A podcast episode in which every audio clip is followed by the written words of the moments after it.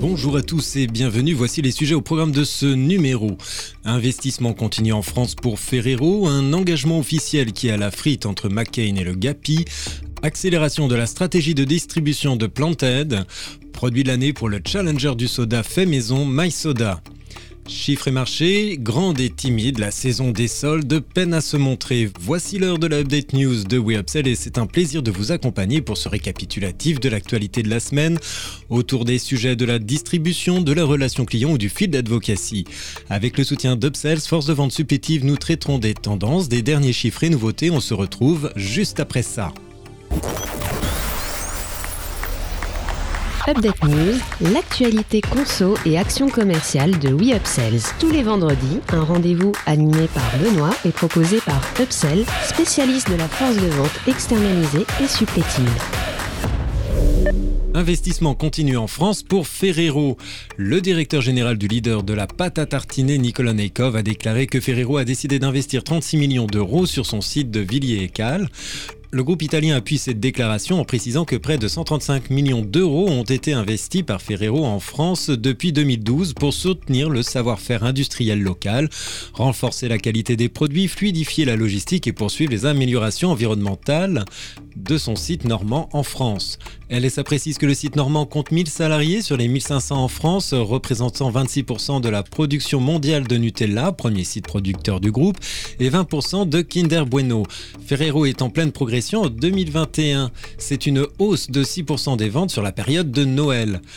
Une embauche de 32 salariés est prévue prochainement. Le groupe a pour objectif en 2022 d'augmenter son chiffre d'affaires de 6% et prévoit de lancer de nouveaux produits, notamment sur le segment du biscuit et des glaces. Un engagement officiel qui a la frite entre McCain et le Gapi. McCain s'engage contractuellement avec le groupement de producteurs de pommes de terre pour les industries, le Gapi, pour la saison 2021-2022. Le leader mondial des produits surgelés à base de pommes de terre s'engage à augmenter la rémunération des producteurs de 20%. McCain a enclenché un vaste plan pour une agriculture de régénération, encourageant ses producteurs à pratiquer une agriculture plus durable. Le géant a pour projet de mettre en place d'ici 2022-2023 un contrat concentré sur une agriculture de régénération et il permettra de s'engager auprès de ses collaborateurs sur une durée de 6 ans, soit 3 ans de plus qu'aujourd'hui. Je me réjouis de l'accord trouvé avec le GAPI et nos agriculteurs car il vient récompenser nos partenaires les plus fidèles et nous permettra d'assurer d'une part les objectifs de croissance de McCain et d'autre part l'avenir de la filière de la pomme de terre. Nous prenons aussi le parti de valoriser les producteurs qui souhaitent s'engager pour développer et accélérer la transition vers des pratiques agricoles plus durables, un enjeu que McCain tient à relever collectivement en 2022 et dans les années à venir, indique Erwin Pardon, président de McCain. Des primes de revalorisation seront distribuées. Ces actions permettront de veiller à la croissance de McCain et par la même occasion à la filière de la pomme de terre. Accélération de la stratégie de distribution de Planted. Planted, l'alternative végétale au poulet, est rentrée en France en 2021 en, en, référençant ses produits au sein des entreprises de livraison de repas à domicile telles que Food Cherry, Season, Nestor ou encore Pop Chef. Aujourd'hui, la partie évolue et elle s'accélère puisque la société décide de s'étendre et de distribuer ses produits au sein des enseignes Monoprix, Franprix et la Grande Épicerie de Paris. Notre objectif est de multiplier les ventes par 4 chaque année, mais surtout d'avoir les meilleurs produits du marché, annonce fièrement Pascal Bierry, créateur de l'entreprise. La start-up n'a pas hésité à embaucher François Poulain, qui a officié au sein du restaurant Le Cheval Blanc à Courchevel aux côtés de Yannick Aleno, pour créer de nouvelles recettes de référence. Le site de production de Planted s'étend sur une superficie de 2600 m2. Toutefois, l'entreprise ouvrira une deuxième ligne de production permettant de délivrer 6 tonnes jour de produits. La start-up est déjà propriétaire de 5 brevets et ne manque pas d'ambition. Comme nous l'avions déjà annoncé, la marque euh, enrichira sa gamme avec deux nouvelles références sur le marché telles que Planté des filochés et Planté de kebab. Produit de l'année pour le challenger du soda fait maison, MySoda. MySoda a été élu produit de l'année en 2022. En France, ce prix a pour but de récompenser les industries pour les innovations de produits. L'entreprise affiche ses engagements éco-responsables pour elle-même comme pour ses produits qui se composent de matériaux recyclables comme le verre et les biocomposites. MySoda veut permettre aux consommateurs de profiter de l'eau pétillante et des sodas de manière responsable et durable. Nous sommes extrêmement satisfaits de ce prix et de la croissance de notre travail acharné pour développer des produits durables et les produire localement en France, déclare Dirk Wittenhoff, PDG de MySoda France. La gamme sirop de soda propose à date 10 saveurs à ses consommateurs agrumes, citron vert, cola, fraise, limonade, morito, orange, pamplemousse rose et menthe glacée. Ces parfums ont été choisis et confectionnés en fonction des préférences des Français tout en s'appuyant sur l'excellence de la maison Guyot pour la production.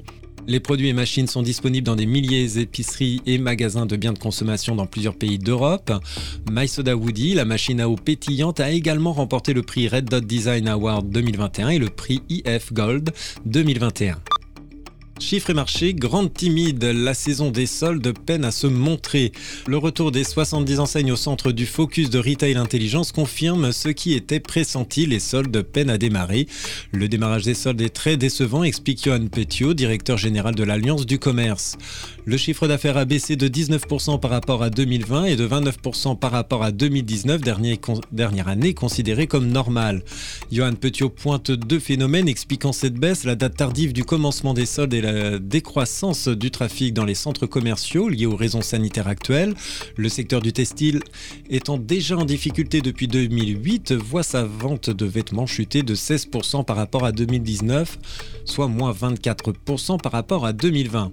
Cependant, le e-commerce a progressé en 2021, les ventes en ligne ont explosé, enregistrant plus 113% de transactions par rapport à 2019. Toutefois, cette explosion ne bénéficie pas suffisamment aux enseignes d'habillement, le textile ne représentant qu'une petite part des achats. Certes, les trois confinements ont coûté 38% de leurs ventes à l'habillement, mais chaque sortie a été marquée par une reprise très forte, précise Johan Petiot, comme en mai 2021 où le chiffre d'affaires du textile s'est envolé de 53%, complète le magazine LSA. Les soldes affichent des rabais de moins 50 à moins 80% dès la première semaine, tous les univers et canaux de distribution. Finalement, la crise sanitaire donne du fil à retordre aux enseignes en cette période stratégique pour les commerces. Plus d'informations à retrouver sur LSA. Merci de votre écoute, nous nous retrouvons la semaine prochaine. En attendant, abonnez-vous à la chaîne et au podcast de We Upsells pour ne manquer aucune actualité. Enfin, n'hésitez pas à commenter et réagir sur les sujets. Les équipes d'Upsell et moi-même, nous vous souhaitons d'excellents moments à tous.